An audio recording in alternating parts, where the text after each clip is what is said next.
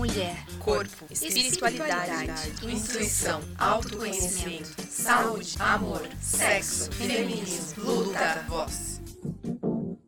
Olá, amiguinhos e amiguinhas, bem-vindo a mais um episódio do Podinista. Para começar, eu vou pedir para vocês seguirem todas as nossas redes sociais, se inscrever no canal, se inscrever no Spotify, onde você esteja assistindo este lindo episódio.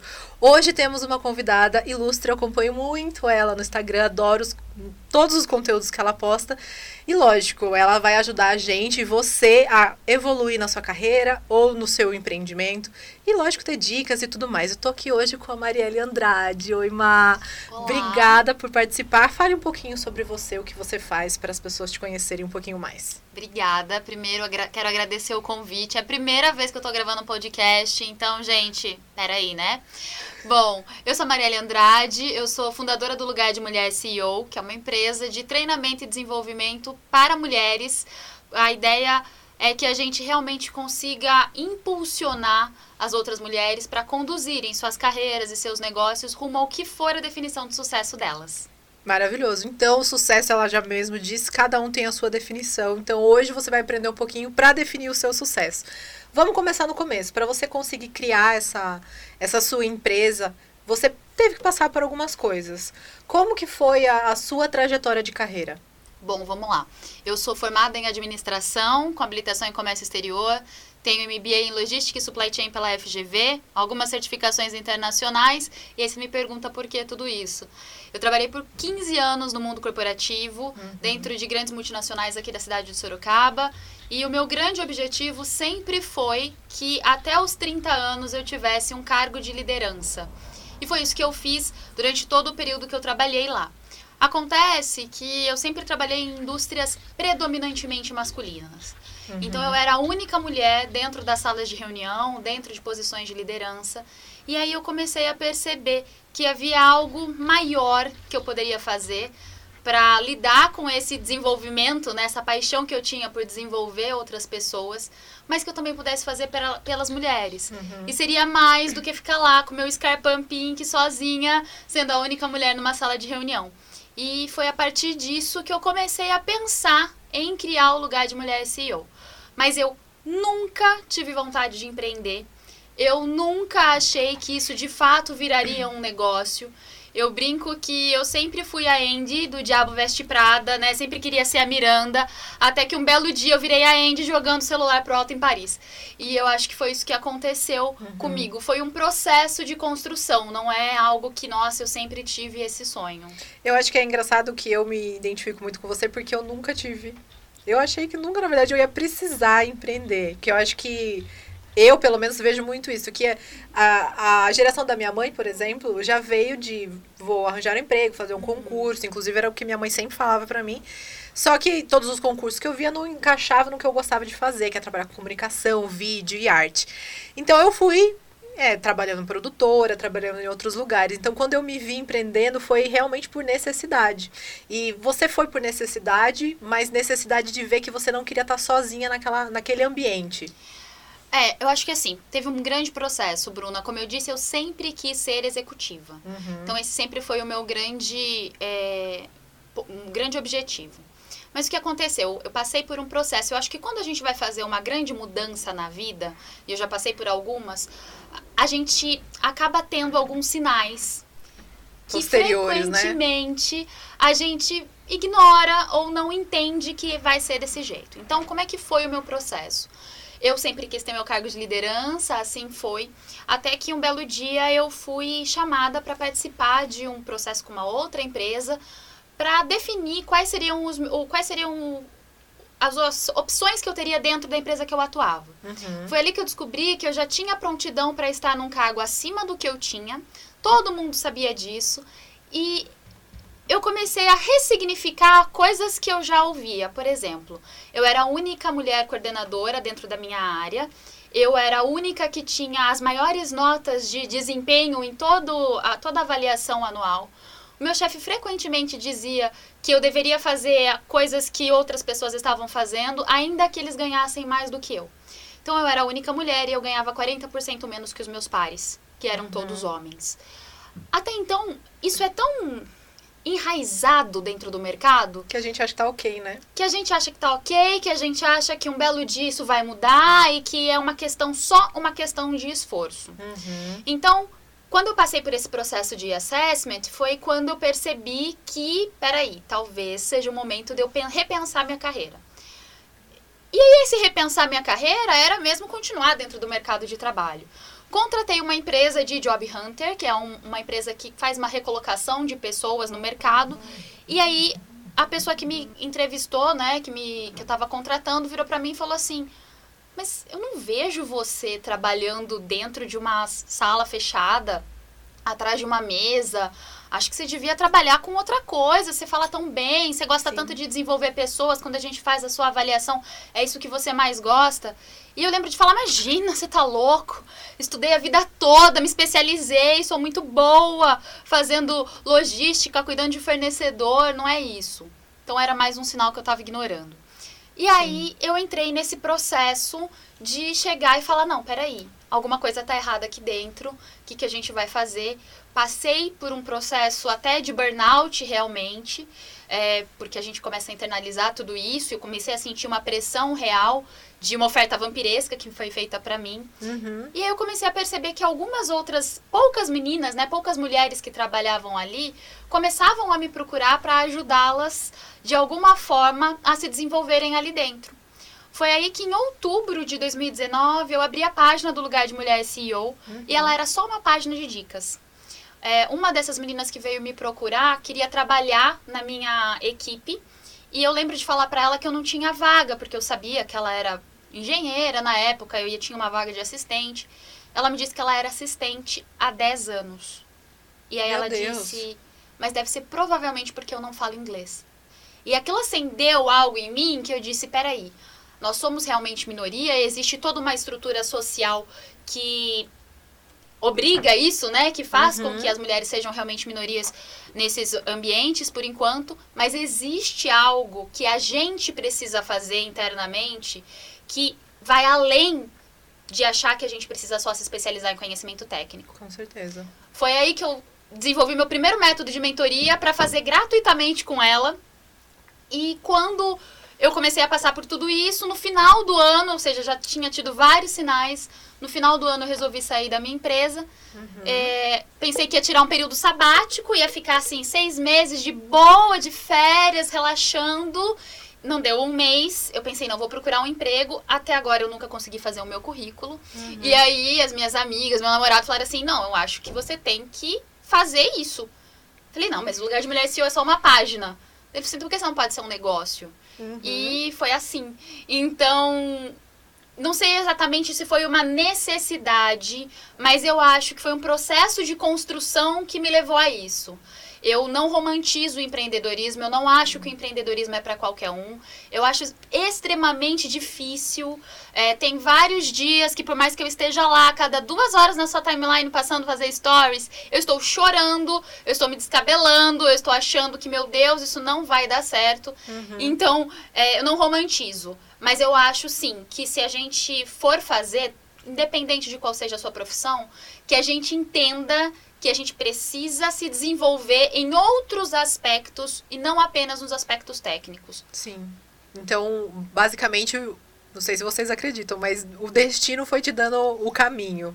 É, eu acho que foi uma evolução, eu acho que foi Isso. uma consequência. Sim, eu acho muito interessante o que você falou, que é a gente acha que as coisas são desse jeito e vão ser assim pra sempre, e a gente sempre vai achar um culpado. E daí a gente sempre acaba colocando a culpa no é, o que a gente talvez não saiba fazer. Né? E você mesmo falou, você trabalhou 15 anos nessa área, essa, essa moça que você ajudou de primeiro ficou 10 anos como uma assistente e ela achava que a culpa era do inglês.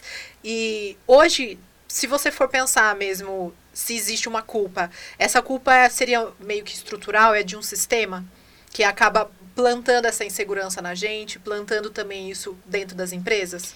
Eu acho que não dá pra negar que nós temos problemas estruturais e que socialmente falando, as mulheres acabam sendo sim muito mais reprimidas e acabam sendo muito mais julgadas por atitudes que são necessárias e desejáveis num cargo de liderança ou para você desenvolver seu negócio ou mesmo no ambiente de trabalho. Mas eu acho que isso já existe. a gente sabe que isso existe. Então a gente sabe que vão haver barreiras externas. Só que isso muitas vezes faz com que a gente não olhe para a maior barreira que a gente pode ter, que é a interna. Uhum. E aí é por isso que eu acho que um processo de desenvolvimento profissional não pode ser desatrelado do desenvolvimento pessoal. Eu brinco que só quem divide, né, pessoal e profissional é o Faustão no programa de domingo, vai acabar no final do ano. E a gente foi muito ensinada que é assim. Existem aspectos pessoais e os aspectos é, de carreira. Existe uhum. a família e existe o emprego. Mas como você faz uma coisa, como você faz tudo. Então, quando a gente. Eu acho que, inclusive porque existem muitas barreiras externas, existe todo um processo estrutural e social em relação a isso, às vezes a gente fica olhando tanto para o lado, tanto para as cerquinhas que nos colocam, que a gente para de olhar para dentro. Sim. E esse realmente é o maior impacto. Uhum. Isso é muito legal, porque, assim, legal de a gente tomar consciência, não que é bom, tá, gente? É, porque o que acontece? Eu vejo muito isso em mim. A gente estava conversando antes de começar que é, eu acabei indo empreender por uma necessidade, era uma coisa que eu realmente não queria fazer. Eu tive algumas experiências conflituosas, trabalhando com pessoas mesmo, né? Tendo chefes e trabalhando como CLT. Inclusive, a primeira vez que eu empreendi, eu me sentia como uma CLT, mas eu já era MEI, porque eu fui contratada como MEI. E mesmo assim, eu cumpri horário, né? Tinha que estar lá na empresa, tinha que atender às vontades desse meu chefe. Então, era, é, era um, um comportamento meio conflituoso que eu tinha comigo. E eu não tinha essa noção, né? Eu não... Ninguém nunca me ensinou o que, que era ser uma empreendedora, ser MEI, ser o que eu tinha que ser naquele momento. Mas quando eu comecei mesmo a empreender, eu tive muito do que você falou de me sentir sozinha, de estar tá aqui fazendo, fazendo meu stories, fazendo minhas coisas, mas ao mesmo tempo eu estar tá por dentro falando assim, então, eu acho que se eu não fechar contrato esse mês, mês que vem, eu não pago minhas contas. Então é aquela coisa que começa a ficar muito é, Sufocante, acho que essa é a palavra, né? Sufocante. E hoje você ajuda mais mesmo as mulheres a conseguirem construir as carreiras é, mais prósperas. E qual que é o caminho para ter isso? Primeiro, eu acho que é importante a gente definir que carreira tá sempre atrelado à vida profissional, seja ela qual for. Uhum. Assim como a definição de sucesso é individual, independente se a gente tem um pequeno negócio, um grande negócio, se a gente trabalha para alguém, trabalha numa empresa pequena ou numa empresa muito grande, você está construindo carreira. Eu gosto de dizer que carreira é muito o que a gente pode falar como legado. Uhum. É aquilo que você constrói profissionalmente. Então, toda a nossa jornada, ela é feita de pequenas ferramentas que vão compondo a nossa maleta. A gente não começa nada do zero. A gente usa muito daquilo que a gente já viveu, que a gente já aprendeu em outras coisas, né? E 2021, né, gente? A gente muda de ideia mesmo, a gente precisa entender que é, um emprego ou uma empresa não pode ser uma algema. Sim, né? nada é fixo, né, hoje. A gente vê que as coisas mudam muito rápido. A gente viu a pandemia, o quanto que mudou, quantas coisas aceleraram. Então a gente não pode mesmo se prender e achar que é, uma carreira que eu sonhei 10 anos atrás ainda vai ser fato hoje. Exatamente, até porque grande parte dos empregos que existem hoje não existiam 10 anos atrás. E não vão continuar existindo, né? Muita coisa. Então, realmente eu acho que é, um, é entender que isso é um processo. Todo uhum. desenvolvimento é uma construção. E isso muda muito, isso é muito diferente. Quando a gente pensa nos aspectos técnicos, né? Uhum. A gente pensa, ok, eu vou fazer uma faculdade, eu tenho começo, meio e fim, tenho um diploma. Aí eu faço qualquer outra coisa, tem começo, meio e fim. E eu acho que quando a gente olha muito só para o aspecto técnico, a gente acha que em algum momento a gente vai estar tá pronta. Quando, na verdade, a gente precisa ficar pronta todos os dias de formas diferentes. E até se forçar a estar tá pronta, né? Exato. Quando eu penso no maior desafio, isso é algo que eu falo muito lá no lugar de mulher CEO, faço várias pesquisas e o maior deles entre as mulheres é o medo de não ser boa o suficiente. E aí muitas vezes a gente deixa oportunidades na mesa porque a gente acha que a gente não está pronta.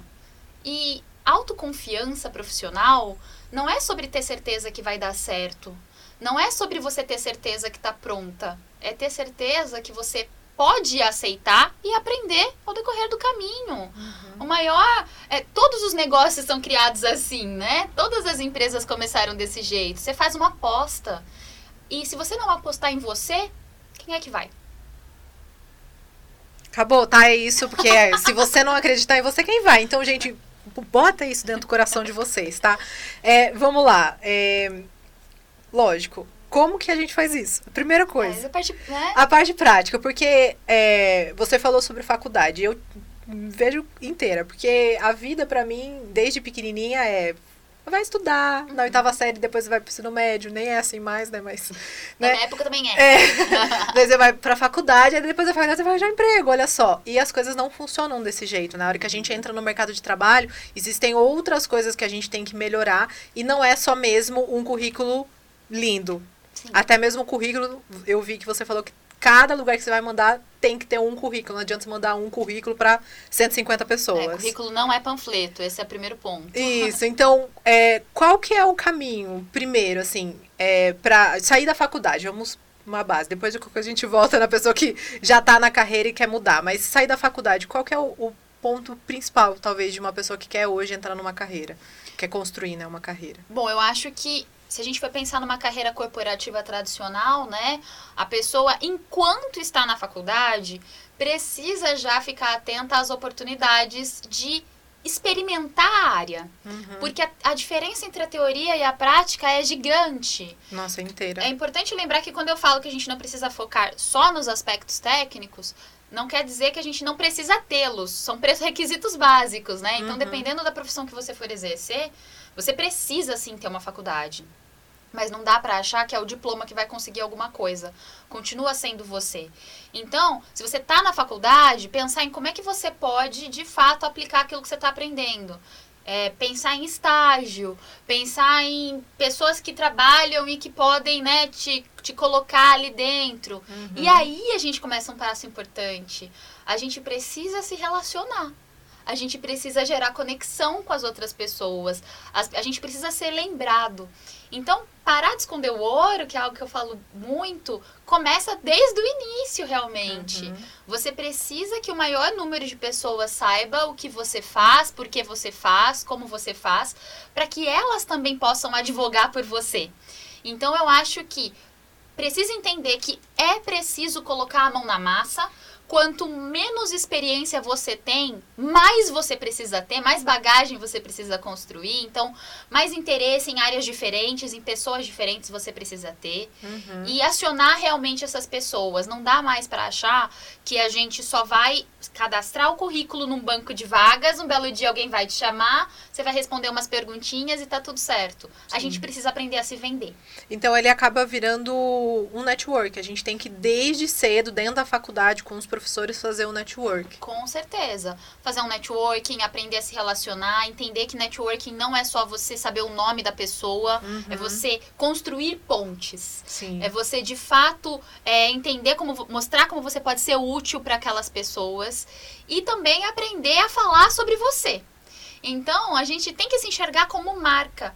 Existe todo um processo de construção de marca que a gente precisa fazer, que poucas pessoas fazem, mas que elas são essenciais para que as a gente crie essa imagem na cabeça das pessoas realmente. Sim.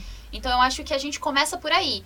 Preciso ter o requisito técnico, eu preciso entender que eu tenho que aliar a prática à teoria e que muitas vezes para eu fazer isso, eu vou conseguir de uma forma muito melhor, de uma forma muito mais sólida com as outras pessoas. Então preciso me abrir para isso também. Então a gente tem que aprender a lidar com o fator humano da coisa. Que não adianta a gente Sempre. ter toda a parte técnica e saber ler um mais um é dois, e depois, na hora que a gente tem que explicar isso para uma pessoa, a gente não tem nenhum dom. Tem uma pesquisa da Personal Page que fala que 9 em cada 10 funcionários que são demitidos são demitidos por comportamento.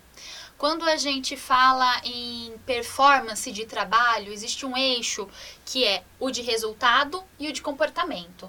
Não adianta você entregar ótimos resultados e ter um comportamento ruim. Assim como não adianta você ser a pessoa mais legal do mundo e não entregar nada. Então esses eixos eles precisam andar em Andar conjunto. junto. E comportamento é relacionamento humano. Isso que eu ia perguntar. O que, que exatamente é um bom comportamento numa empresa? Não é você puxar o saco do seu chefe. Não, exatamente. É a forma como você se relaciona.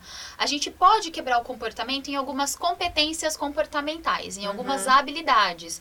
Mas todas elas vão estar envolvidas em coisas que gerarão impacto ou nos seus resultados ou nas suas relações. Uhum. Então, isso é muito importante. A gente precisa entender que não dá para achar que só saber um mais um vai fazer você entregar dois ali e isso tá feito.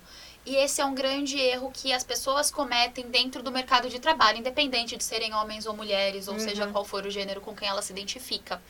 É de achar que eu preciso fazer o meu, E não deixa importa, resto. não importa, não, não ligo pro que os outros pensam. Se você não liga, você tá fazendo alguma coisa errada.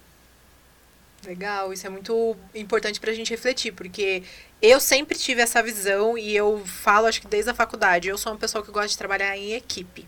As pessoas falam, ah, é difícil trabalhar em equipe, mas eu gosto, eu prefiro, porque eu consigo é, me segurar, me entender, porque eu também não sou perfeita, eu tenho momentos em que eu falo, desembeço a falar, ninguém entende o que eu tô falando, e eu tenho que, calma, volta, ninguém pensa tão rápido quanto eu. Então, é, esse, esse, esse trabalho em equipe, para mim, sempre foi muito bom. E eu vejo hoje que é o que a maior parte das empresas procuram, porque uma empresa não se faz com uma pessoa, se faz realmente com uma equipe. E se essa equipe não tá unida, não tá se comunicando, algum lugar vai falhar. Né? E como que a gente conseguiria, é, numa empresa que não tem, não proporciona momentos em que os funcionários consigam ter essa relação, como que a gente consegue começar a implementar para que eles consigam se conversar entender que um departamento tal depende do outro departamento e que isso vai fazer com que as pessoas ali dentro se evoluam e a empresa, obviamente, evolua junto com elas. É, eu acho que quando a gente pensa, né, do lado da empresa, que é mais difícil muitas vezes, mas quando a gente pensa do lado da empresa, não adianta. No final das contas, a empresa precisa gerar resultado. Uhum. Então, é, por mais que a gente entenda, né, que o clima organizacional não é bom, que o engajamento não está sendo legal, que existem mesmo, muitas pessoas se demitem por causa dos seus chefes e não por causa da, da empresa, e isso já aconteceu comigo várias vezes. É, no fim das contas, a gente tem que ter ciência de que a nossa carreira ela é separada da empresa. A gente tem que construir as nossas pontes por motivos individuais também, pela nossa definição de sucesso. Uhum. Não só pela definição da empresa. E aí, quando a gente pensa nisso, a gente entra numa questão de autorresponsabilização.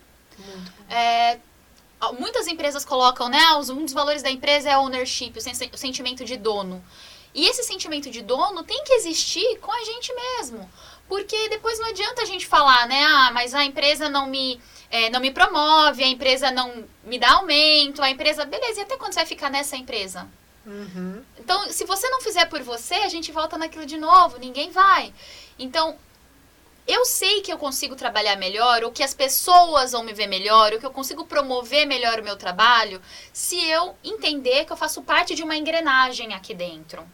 A partir do momento que eu entendo isso e que isso fica claro para mim, que eu vou ter benefícios com isso, eu entendo que esse papel também é meu. Uhum. E aí, independe do fato da empresa promover isso ou não. É, eu acho que a gente fala muito de propósito hoje, e eu não sou a pessoa que defende o romantismo da palavra propósito, porque eu acho que um propósito maravilhoso não paga as suas contas, assim como o amor não enche barriga. Então, mas o que eu quero falar com propósito é, a gente tem que fazer as coisas com intenção. Com certeza. Qual é a sua definição de sucesso? Aonde você quer chegar? E aí, com qual propósito você vai mover as pedras do seu jogo? Parece Uhum. frio, mas é muito mais sobre você olhar pra dentro pra poder construir essas pontes do que esperar que alguém as construa pra você. Eu acho que isso tem muito a ver com os, os últimos episódios que a gente falou de autoconhecimento. Então você Sim. tem que primeiro olhar pra você. Também achei muito interessante você falar de que a carreira não tá ligada com a empresa, a carreira é sua, né? Então onde você quer chegar, não dependa de uma empresa para chegar onde você quer. Então até porque existem várias empresas e você tem que estar disposta a conhecer outras para chegar no seu objetivo. E quando a gente consegue ter isso de olhar para dentro, entender onde que a gente quer chegar, saber qual que é o nosso propósito porque ele também vai mudar, né? Esse é, eu acho que esse é o maior fato do propósito. A gente pode criar hoje um, mas amanhã ele pode mudar. Então a gente tem que ter essa consciência conosco, né? De que a gente vai mudar, a, a, as nossas metas vão mudar, mas o que eu quero tem que estar sempre como a. É, o que vai me iluminar todos os dias. Então, esse é o meu sol. Qual que é o meu sol? Isso aqui. É, a gente falou, lógico, de, da importância de a gente ter aquele network. Como que a gente faz para uma pessoa que, por exemplo, não sabe nem por onde começar a ter esse network? Como que a gente consegue fazer com que ele seja mais do que só saber o nome da pessoa e de onde ela vem? Vamos pensar em aspectos práticos. É, quando eu falo que networking é construir pontes, essa definição nem é minha, é da Camila Coutinho. Uhum. É, mas como é que você pode ser útil para aquela pessoa? Então, como é que a gente ganha mais visibilidade, né? Vamos pensar nisso. O networking vai te ajudar a ter mais visibilidade. Como? Seja gentil com as pessoas. Conheça as pessoas que você trabalha. Uhum. Às vezes a gente trabalha até numa empresa grande, tem muita gente lá dentro, mas você se conecta com poucas pessoas. Você almoça com as mesmas pessoas, você toma café com as mesmas pessoas. Você está sendo vista também pelas mesmas pessoas. Como é que você quer alcançar posições diferentes se você está sempre ali no mesmo lugar? Uhum. Então, é, a gente precisa expandir isso. E expandir é se mostrando disponível, é perguntando de forma genuína sobre as pessoas, é prestando atenção naquilo que elas estão falando, é aceitar desafios. Ai, mas eu não gosto de trabalhar em equipe. Tá, mas única, as únicas pessoas que só fazem aquilo que gostam são crianças mimadas. Adulto, a gente não é mais criança mimada, não dá tempo, não paga conta. Adulto faz o que precisa ser feito. Uhum. Então, se você não gosta de trabalhar, mas sabe que isso é importante para o seu objetivo, para a sua definição de sucesso, aprenda. Sim. Se desafie. Entre, ah, participe de grupos, entre, de outra, é, é, entre em outras esferas mesmo ali, de ambientes, uhum. converse com as outras pessoas às vezes, ah, mas é, tem uma hierarquia muito grande, como é que eu vou conversar com o chefe do meu chefe? As pessoas amam falar sobre si, perguntem sobre sim, ela. Sim. Como ela chegou ali? Quais são os insights? Tudo isso mostra que você está disponível e você tem muito a aprender. Acredito que as pessoas podem ter um pouquinho de vergonha, de medo de ser julgadas, de falar que é, são todas coisas externas, não são nada que vem de dentro dela, né? Ela acha que esse é o padrão, eu não posso falar com o chefe do meu chefe, porque senão o chefe do meu chefe vai achar que de alguma forma eu tô querendo passar por cima dele. E, e tudo isso são coisas que a gente vai adquirindo achando mesmo, né? Aquele aquela nuvem que a gente deixa em volta de nós que nos impede de, de se movimentar. Então, para mim, como que foi quando eu tive e aceitei mesmo que eu estava empreendendo, porque até então eu estava empreendendo, tinha um boca a boca que me ajudava, né, a, a vender, mas eu sabia que estava pequeno, né? Eu precisava ter outros lugares para eu conseguir vender mais e minha empresa ter mais lucro, que infelizmente a gente não pode pensar só nisso, mas ele é importante para nós. Então, a primeira coisa foi, vou fazer, vou entrar num grupo de networking. Ah, tá bom, então os encontros são com, com vídeo, você vai ter que se apresentar. É engraçado que as pessoas me olham em vídeo, me olham aqui e falam assim: nossa, ela não tem vergonha. Júlia tá aqui de prova que eu tremia na base. Eu escrevia tudo o que eu ia falar. E a hora que eu começava a falar, eu fazia. Eu falava sem parar, porque eu falei: se eu errar, eu não vou falar de novo. E, gente, eu fiz teatro, eu sou de, formada em faculdade de comunicação, não tenho problema de falar com pessoa de, no olho a olho. Quando eu comecei a empreender e entrei nessa coisa do network, eu tinha muito na minha cabeça de que eu era menos do que as pessoas que estavam ali. Então isso já era a minha primeira barreira, não era nem com as pessoas não colocaram essa barreira, eu coloquei essa barreira para mim. E quando eu entendi que calma, tá todo mundo ali querendo mesmo te conhecer, se ajudar, ver o que, que um pode fornecer para o outro. E até mesmo, se não for ali que for fechar negócio, que eu consiga indicar essa, essa pessoa né, para outros. Eu acredito que muitas mulheres, até mesmo hoje na carreira, devem ter esse medo que eu tenho, de achar que eu sou menos. E, e esse de achar que eu sou menos, eu acho que não tem nada a ver com o que a gente já falou de formação. É uma percepção própria. Como que a gente trabalha isso? É, a gente tem, tem alguma técnica ou seria mesmo um autoconhecimento? Ela é uma percepção própria, mas existe também uma norma social. Tem um artigo que eu estava estudando esses dias da Academia Americana de Psicologia que ele fala sobre o direito das mulheres de se gabarem. E quando ele fala sobre se gabar, é realmente promover aquilo que a gente faz. E aí, o artigo era, é muito interessante porque ele fala que a gente não tem dificuldade de falar do trabalho dos outros. Então é fácil eu entrar num grupo de networking, conhecer alguém e alguém me perguntar e eu falar: "Poxa, contrata a Bruna, ela é muito boa para fazer isso". Mas é difícil esse mesmo grupo falar assim: "Alguém faz isso?" Você levantar a mão. Você espera que a outra pessoa fale de você. Sim. E o artigo, o estudo mostra que isso acontece porque, socialmente falando, é como se quando a gente falasse sobre si, a gente quebrasse uma norma social de que espera-se que as mulheres sejam modestas. Hum. E essa modéstia é muito confundida com o você falar sobre si. A gente, quando né, eu abro as turmas do programa Pare de Esconder o Ouro, que é justamente isso, sobre como que você pode promover mais o seu trabalho, se vender melhor, uma das maiores dúvidas é, como é que eu me promovo sem parecer arrogante? E aí a gente precisa entender que a arrogância é quando eu me acho superior a você. Uhum. E a autoconfiança é quando eu sei que eu posso ser melhor do que eu sou. Uhum. Nossa, muito bom. Então, é, a gente vai ter isso mesmo. Como eu falei, o maior medo das mulheres hoje é o de não serem boas o suficiente. Mas que régua é essa que a gente está usando para se medir?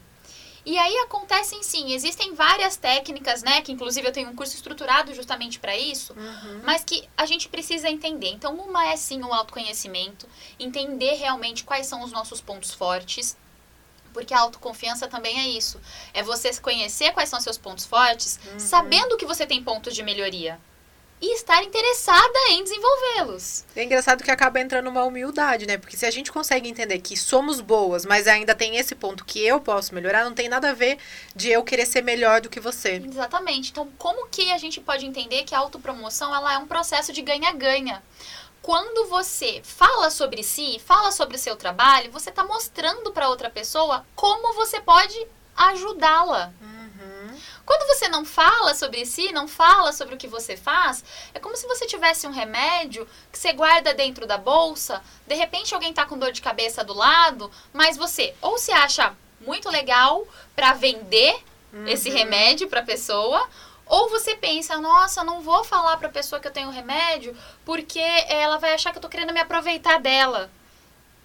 Essa, se você fosse essa pessoa, você, você acharia que essa pessoa era uma pessoa boa? Então por que, que a gente faz isso? Sim. Então, assim, tem sim que estruturar, mas antes eu acho que a gente tem que desmistificar alguns conceitos. Muito e aí é entender quais são seus pontos fortes, quais são os pontos que você precisa desenvolver, entender qual é essa mala de ferramentas, né, que você foi formando ao longo da sua jornada profissional, entender o porquê você faz isso. Então, qual é a sua, qual é a sua definição de sucesso? Qual é a sua intenção?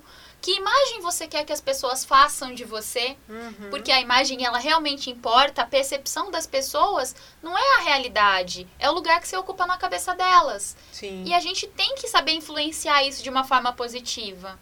Então, tudo isso a gente precisa estruturar até que a gente possa se posicionar de forma mais estratégica, se comunicar de forma assertiva, Ser né? até leve, né? Porque às vezes a gente acha que aprendeu, sabe falar, mas a gente tenta falar tão rápido, de um jeito tão forte que as pessoas falam, nossa, Exato. Né? Então, assim, é, tem um processo a ser construído para isso, né? Eu, as meninas, né, as alunas, elas brincam que pra gente aprender a parar de esconder o ouro, a gente passa por um processo de escavação. Porque às vezes garimpa. a gente não sabe, a gente esconde da gente mesma. Então, A gente se fecha, né? Porque a gente, querendo ou não, quando a gente tem medo, a gente tem dúvida sobre alguma coisa, a gente prefere simplesmente falar, ah, legal, medo, culpa, fica no cantinho ali. Um dia, talvez eu fale com vocês. E, na verdade, pra gente conseguir qualquer coisa e se evoluir, a gente precisa encarar eles. Exato, e às vezes a gente acaba usando isso até como uma muleta.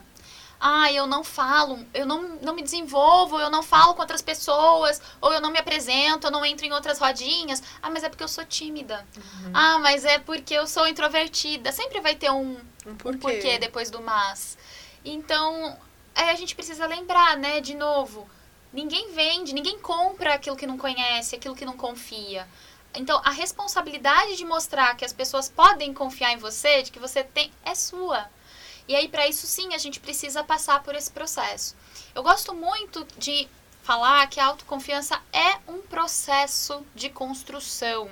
Diário. Diário. Diário. Entendendo que o progresso não é uma linha reta, ele é cheio de curvas. Então, tem um material, inclusive, que eu preparei para quem está se inscrevendo no programa, que eu gosto de chamar de pontuação da autoconfiança. Vou aqui falar para vocês, porque eu acho que pode ser uma prática. Já até pode falar também do projeto, porque eu tenho certeza que vai ajudar muitas pessoas. Mas é, é uma prática, eu até trouxe para vocês. É, a pontuação da autoconfiança é o seguinte: você vai olhar todos os dias, tá? É uma das ferramentas do nosso kit aí do Pare de Esconder o Ouro.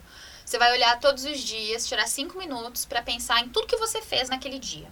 Uhum. Aquilo que você fez bem, ok, cumprida e check na minha lista, três pontos aquilo que você fez muito bem, ganhou um elogio, recebeu um feedback, bateu uma meta, opa, cinco pontos. Aquilo que você deixou de fazer porque procrastinou, que não fez do jeito que você queria, você vai se dar um ponto. Nossa, mas por que eu não dou zero? Porque alguma lição você vai ter que tirar daquilo. Depois que você fizer isso, você vai olhar ali, colocar sua pontuação e pensar: qual foi a melhor coisa que eu fiz no trabalho hoje? Só que você tem que ter uma melhor coisa todos os dias. Então você vai se forçar a pensar que teve algo que você fez que te orgulhou. Uhum. No final dessa semana, né, eu, eu, eu, gosto de que vocês façam sempre, né, mas no final da semana, pensar o que é que eu tenho que parar de fazer? O que é que eu tenho que continuar fazendo? O que é que eu devo começar a fazer? São cinco minutos por dia. Parece bobo, mas vocês vão se dar conta do tanto de coisa que vocês fazem durante a semana e muitas vezes o quanto a gente vibra no perrengue. Aconteceu uma coisa errada, você fica o dia inteiro falando tá tudo errado, tá tudo errado, tá tudo errado, tá tudo errado. E aí não olha porque deu certo. Não olha porque fez bem. Fui no grupo de networking, tremi igual uma vara verde. Mas, poxa, fiz uma apresentação para 50 pessoas. São 50 possíveis contatos. Nossa, eu ficava, gente, falei muito mal.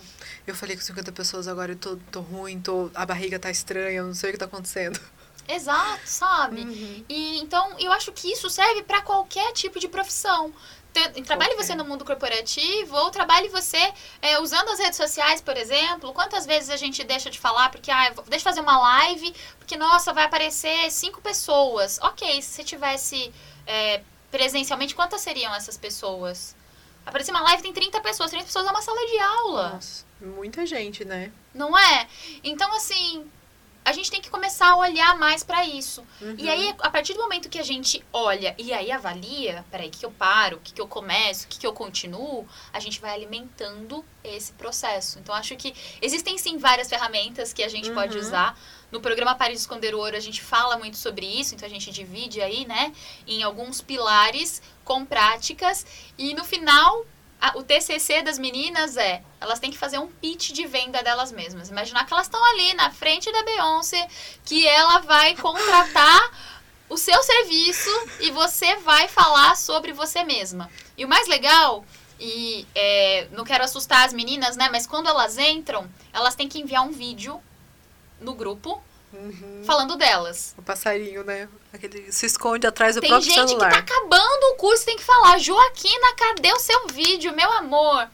Mas depois a gente vê a diferença, entende? Uhum. Porque tem técnica, tem, tem estratégia, tem, tem ferramenta, tem. Mas antes a gente tem que encontrar esse ouro para lapidar, né? A gente tem que tomar ciência, né, do que, que é nosso, o que, que a gente faz bem, o que, que a gente pode melhorar, porque é, sem, sem a gente ter noção do que a gente está fazendo agora e o que a gente precisa melhorar, a gente não vai para nenhum lugar, a gente acaba ficando perdido mesmo, né? Fala um pouquinho mais sobre, então, esse seu curso, Escondendo o Ouro. É um curso, posso chamar de um curso, mentoria? Pode. É, ela, ela é, um, é uma mentoria em grupo, né? Uhum. Então, a gente, ele se chama Pare de Esconder o Ouro, justamente isso, para que a gente aprenda a se vender, a se promover melhor, é, fazendo, se posicionando mesmo de forma mais estratégica e se comunicando de forma mais assertiva. Uhum. Normalmente a gente oscila entre os dois. Ou a gente fala muito, tem uma, uma condição muito agressiva, ou a gente se esconde e aí é muito passiva. Uhum. Então, dentro do programa, a gente vai trabalhando alguns pilares. O primeiro é o seu perfil comportamental. Então, quem é você? Como é que, é, como é que você gosta de atingir resultados? Como é que você se comunica? Como é que você está? Como você lida com a mudança? Quais são os seus pontos fortes? Quais são os pontos que você precisa melhorar? Então eu uso uma ferramenta, que esse é até um serviço que eu presto em separado, mas eu uso uma ferramenta para fazer esse assessment, como a gente chama, que carinhosamente é chamada pelas clientes de bruxaria, mas eu juro que não sou. Existe todo um algoritmo fazendo isso. Então é signo isso daí. Entendi. Olha, é quase. Existe todo um algoritmo fazendo isso. Então a gente faz essa análise de perfil para você realmente se conhecer. Depois a gente entra um pouco na sua jornada profissional, entender quais são suas competências, suas habilidades, suas atitudes. A gente entra nos aspectos de marca pessoal. É, eu costumo usar uma analogia de que a gente tem que se imaginar que nós somos como os chocolates na gôndola do supermercado. Então, Entra aí na gôndola do supermercado comigo, estamos no Taust. Se não tem na sua cidade, recomendo. Eu já me imaginei um Twix já, porque é o que eu mais gosto. Então, mas vamos pensar na gôndola, tá? Lá em cima tem o quê? Os importados, né? Então, as uhum. embalagens são como? Douradas, vermelhas, caríssimos, né? Uhum. Não sei quantos por cento de cacau. Depois a gente passa e aí tem o Twix, a, o Laca, o Hershey's, certo? Uhum. São chocolates bons, bonitos e baratos, né? Que é esse que a gente gosta. Depois a gente tem ali, naquele mais ou menos a tortuguita, os guarda-chuvinha, né? Caindo. Se não for da sua época, sinto muito, o guarda-chuvinha era bom, mas o chocolate era péssima qualidade.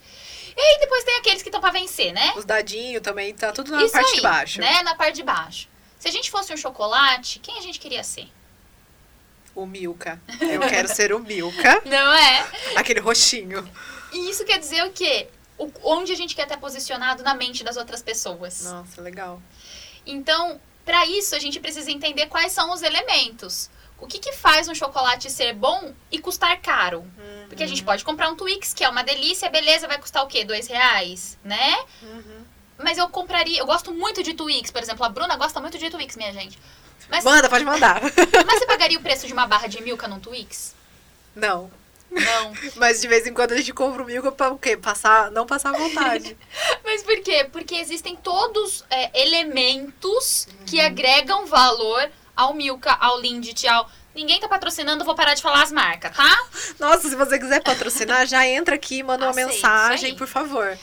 Mas, entende? A gente tem que pensar que todas nós somos marcas uhum. e que nós uhum. temos um posicionamento aonde a gente quer estar. E aí, a partir disso, a gente vai entender quais são os elementos de marca, é, tom de voz, a forma como você se posiciona, com quem você anda, quais, qual, qual é o networking que você faz, quais são as estratégias para você definir quais serão os seus próximos passos, como que a gente chega lá, uhum. como que a gente se mostra para o mundo, como Sim. que a gente influencia tudo isso e identificar aí, então, como que eu comunico a partir disso, quais são esses elementos. Então, durante o programa do Pare de Esconder o Ouro, a gente trabalha todos esses elementos.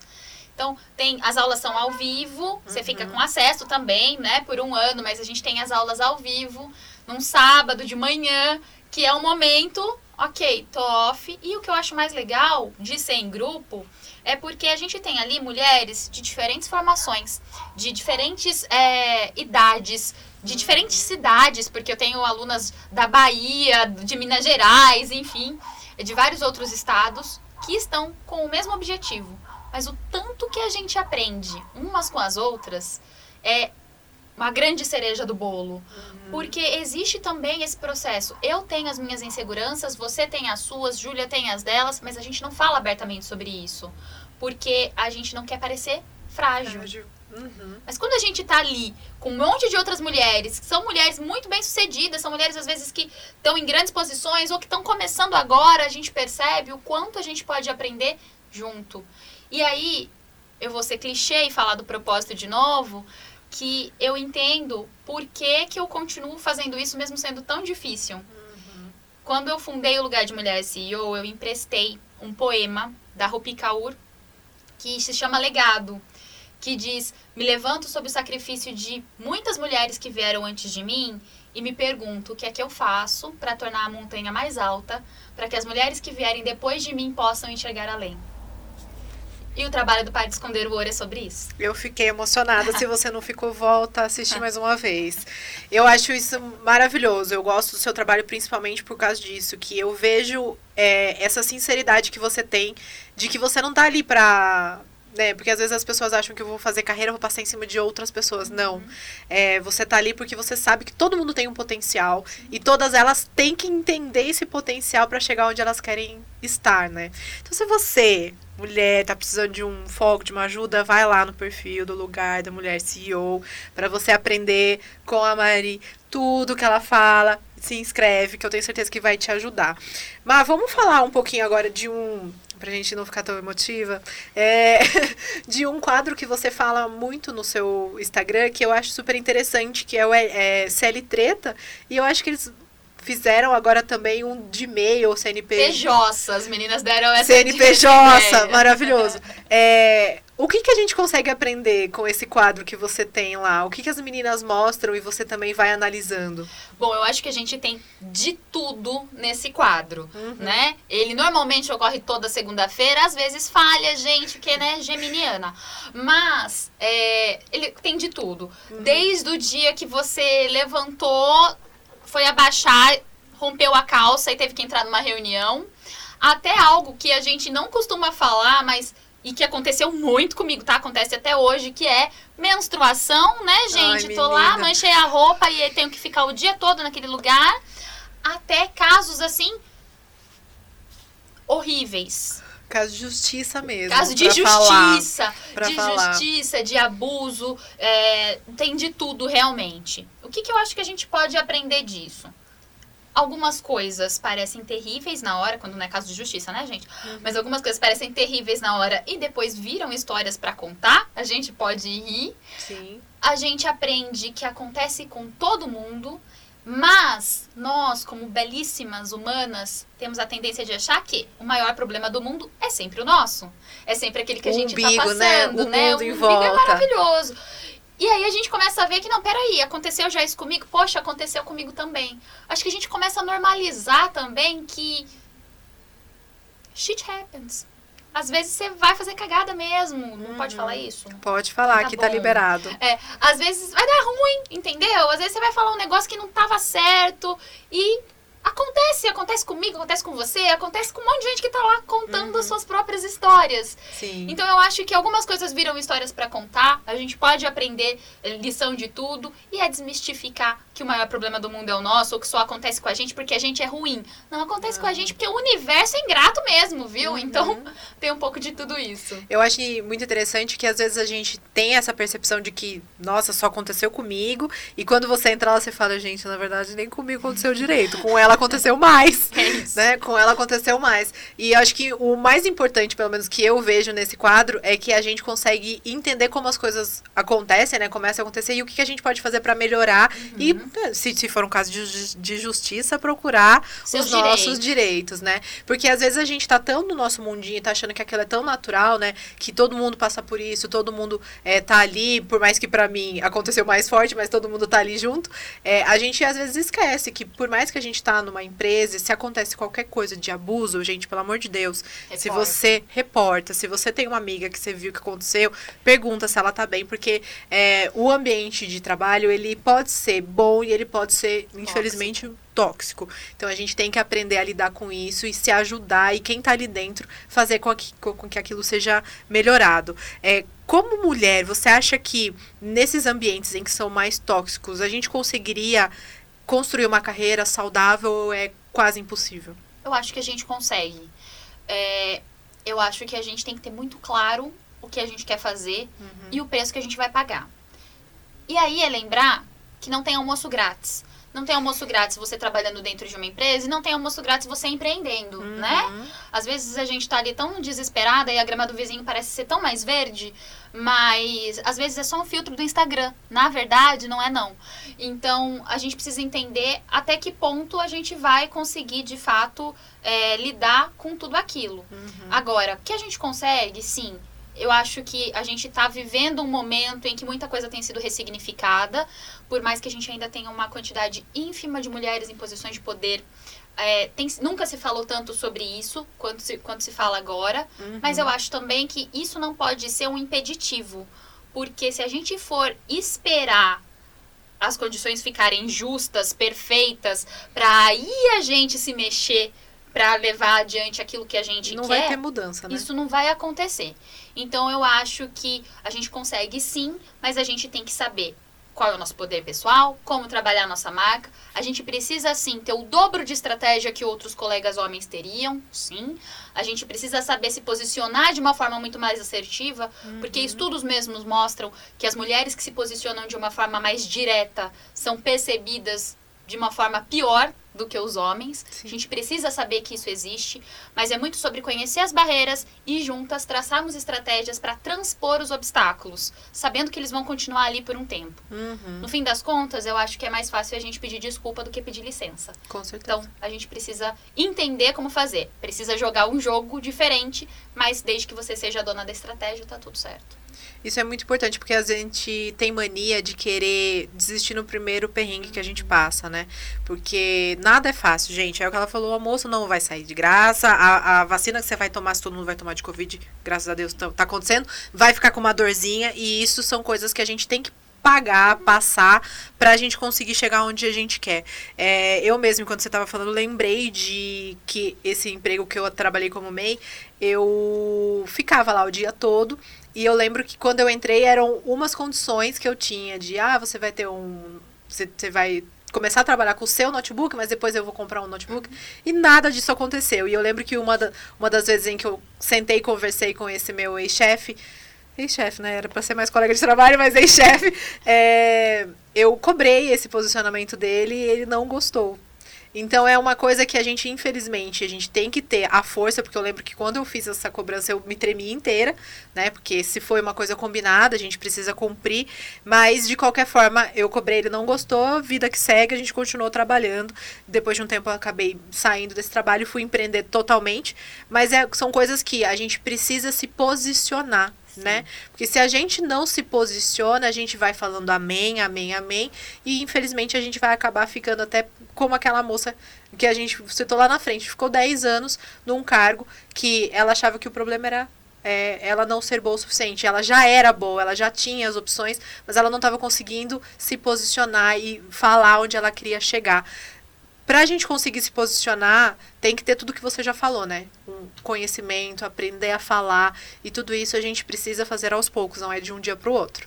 É entender que é um processo de construção realmente.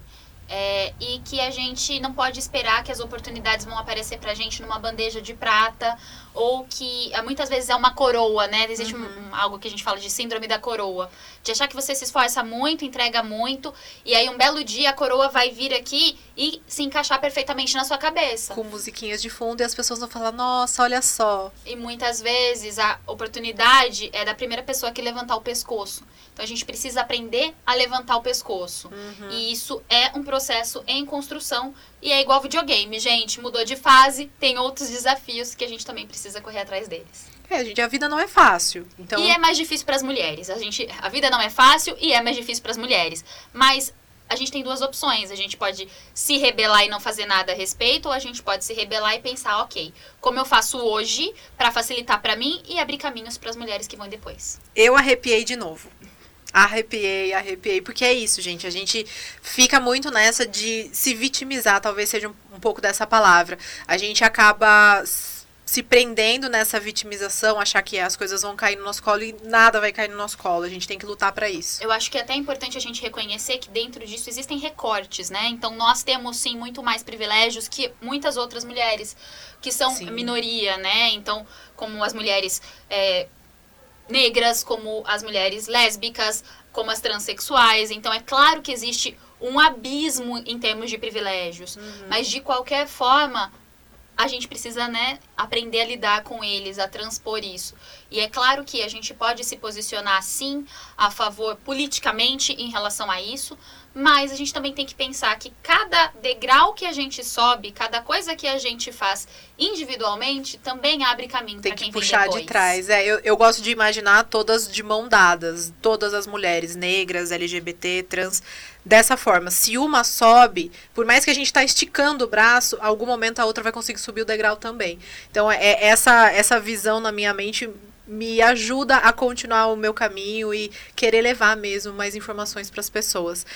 Gente, alguém quer falar alguma coisa? Alguém tem alguma pergunta? Porque a, a equipe aqui também pode falar e entrar nessa conversa. Acho que passamos por todos os passos. Tá todo mundo inquieto, porque tá todo mundo assim, ó. Tá todo mundo quieto que a gente fala muito. Eu acho que o lance, enquanto vocês conversavam, pra mim era muito o lance de tentar ver o copo sempre meio cheio, né? Não meio vazio. Então é mais nesse sentido de buscar o melhor tirar o melhor do pior, vamos falar assim. Eu vou, vou falar o que a Ju falou só para garantir no áudio. Então, a Ju falou que é, toda a nossa conversa é ver o copo meio cheio, né? Trazer a, a visão positiva dentro do cenário caótico que a gente está vivendo para que a gente consiga evoluir literalmente. Eu acho que às vezes a gente pode até enxergar o copo vazio, mas lembrar que é a gente mesmo que tem que encher. Voltar a ele. Exatamente. Então, é pior para as mulheres? Sim. É mais difícil para algumas? Sim. É, mas o que, que a gente faz com isso? Porque não dá para esperar a reforma justiceira aparecer, porque ela pode demorar muito tempo. E talvez a reforma justiceira seja a gente trabalhando hoje para quem vem depois. Eu acredito muito que é. A gente tem que fazer a nossa força para levar para outras. Pessoal, então é isso. Eu agradeço demais a sua presença. Eu acho que eu aprendi demais aqui. Se eu tivesse o caderninho na mão, eu tinha anotado, mas eu estava tão vidrada que é, é, é, é muito gostoso a gente ver outras mulheres transparecendo essa força que você tem e querendo levar essa força para outras. Então, obrigada. Já fale suas redes sociais de novo pessoal e seguir. Tá bom, eu que agradeço. Foi um prazer poder bater esse papo com vocês e, sinceramente, foi uma injeção de ânimo também, porque aquilo que a gente não vê, né? Mas eu estava em dias péssimos e o fato de eu vir aqui e poder falar me faz lembrar o porquê eu faço tudo isso. Então, quero agradecer mesmo vocês, as meninas. É, minhas redes sociais, então, Instagram é lugardemulher.ceo, tem conteúdo demais lá todos os dias. Uhum. É, tem também, lá mesmo pelo Instagram, vocês conseguem ver, né? Então, tem, tele, tem grupo do Telegram, tem canal no LinkedIn. E tem também todos os nossos programas, inclusive o Pare de Esconder o Ouro, que está com inscrições abertas esse mês. Então vai lá, gente, segue ela para você poder aproveitar e seguir ela mesmo, porque todo dia tem coisa nova para você aprender. Então obrigada de novo para todo mundo que assistiu até o final e eu vejo vocês no próximo episódio. Não esquece de seguir o Podnista em todas as redes também. Tchau, tchau, gente. Tchau.